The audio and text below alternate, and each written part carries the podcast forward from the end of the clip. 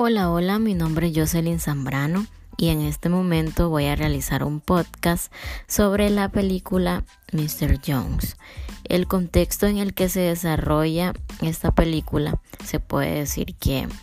es, es romántica y de igual forma se ve rodeada de muchas personas que necesitan de ayuda psiquiátrica. Entre uno de ellos es el señor Jones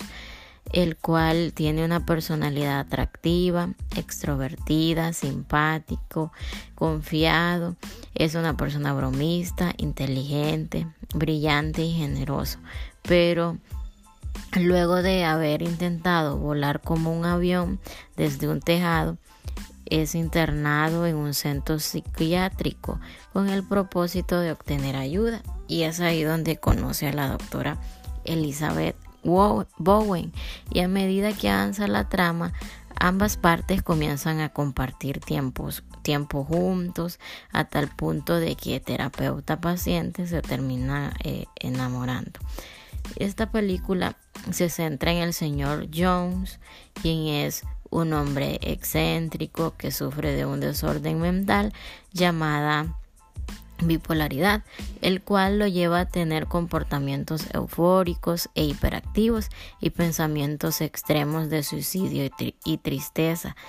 Em, también trata sobre la doctora Elizabeth, quien es otro de los personajes de la película. Ella trabaja en un hospital psiquiátrico y ahí es donde los dos se conocen y en un principio ambos personajes tienen una relación que es meramente paciente y psiquiatra. Pero mientras avanza la historia empiezan las faltas de ética por parte de la doctora, hasta el punto de llegar a crear una relación amorosa entre terapeuta-paciente. En cuanto a lo positivo de la película, se puede mencionar la alegría y la simpatía que poseía el señor Jones,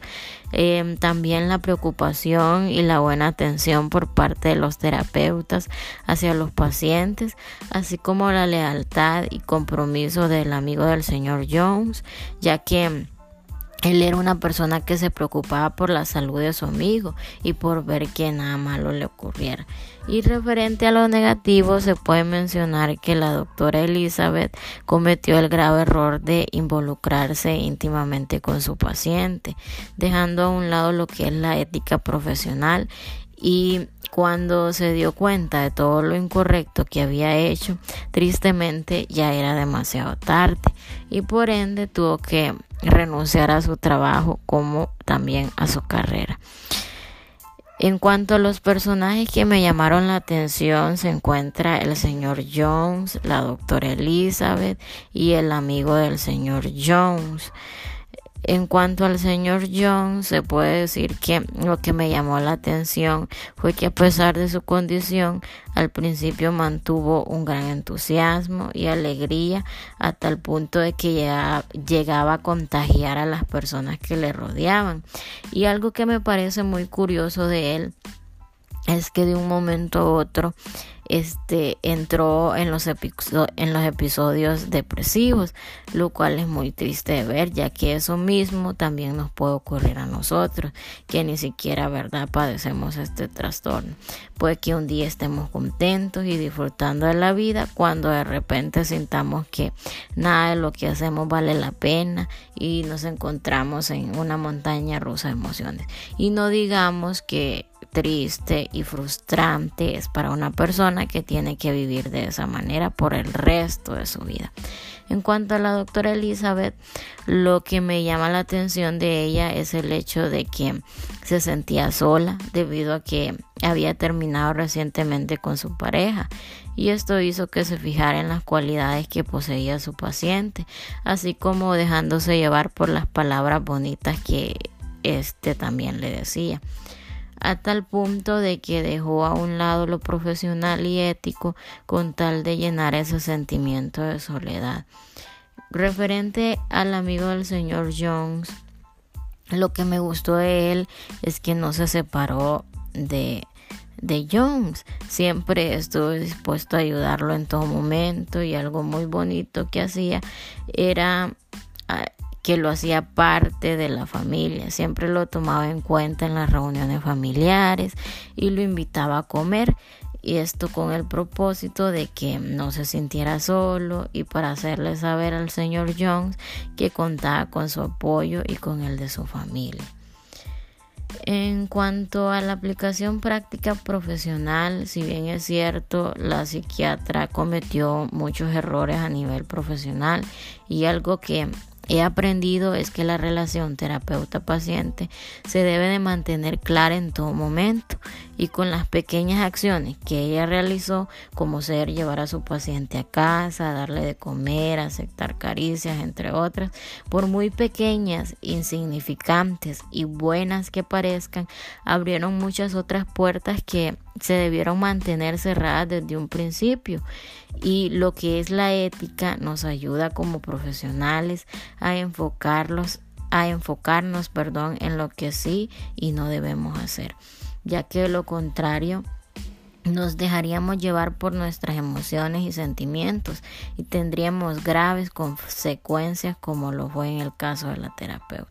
Por eso es recomendable que siempre se procure pensar antes de actuar, pensar en lo que dice la ética y no dejarse llevar por lo que se siente y por los impulsos del momento. De igual manera, si en alguna ocasión se siente atracción hacia un paciente, antes de que todo se salga de control, lo más recomendable y sensato es referirlo hacia otro lugar o hacia otro terapeuta. Esto con el propósito de respetarnos a nosotros como profesionales y más que todo por respeto al paciente. La enseñanza que me dejó la película a nivel personal es que como profesionales en psicología muchas veces vamos a tener que enfrentarnos a este tipo de situaciones y poner en duda nuestros valores morales y éticos. Y como seres humanos que somos también debemos de ser conscientes de que no podemos dejar a un lado nuestros sentimientos y emociones y debemos de saber que esas mismas emociones nos pueden llevar a tener una mala jugada. Por esa razón debemos de ser sabios y cuando veamos que las cosas van en contra de la ética profesional y que se están saliendo de nuestras manos, es momento para comenzar a referir y a tomar distancia, es decir, a poner límites con el paciente y de esta manera evitaremos tomar malas decisiones y a dejar en mal nuestro nombre como también el de nuestra profesión. El Señor desea que siempre hagamos lo correcto y por esa razón nuestro mayor deseo debe ser decirle a Él que examine nuestro corazón y nuestros pensamientos, así como se menciona en Salmo 139, 23 y 24, que dice, examina, oh Dios, y sondea mi corazón, ponme a prueba y sondea mis pensamientos. Fíjate si voy por mal camino y guíame por el camino eterno. Que ese sea nuestro mayor deseo de hacer lo correcto en todo momento. Muchas gracias por escuchar esta sección de mi podcast de la película Mr. Jones.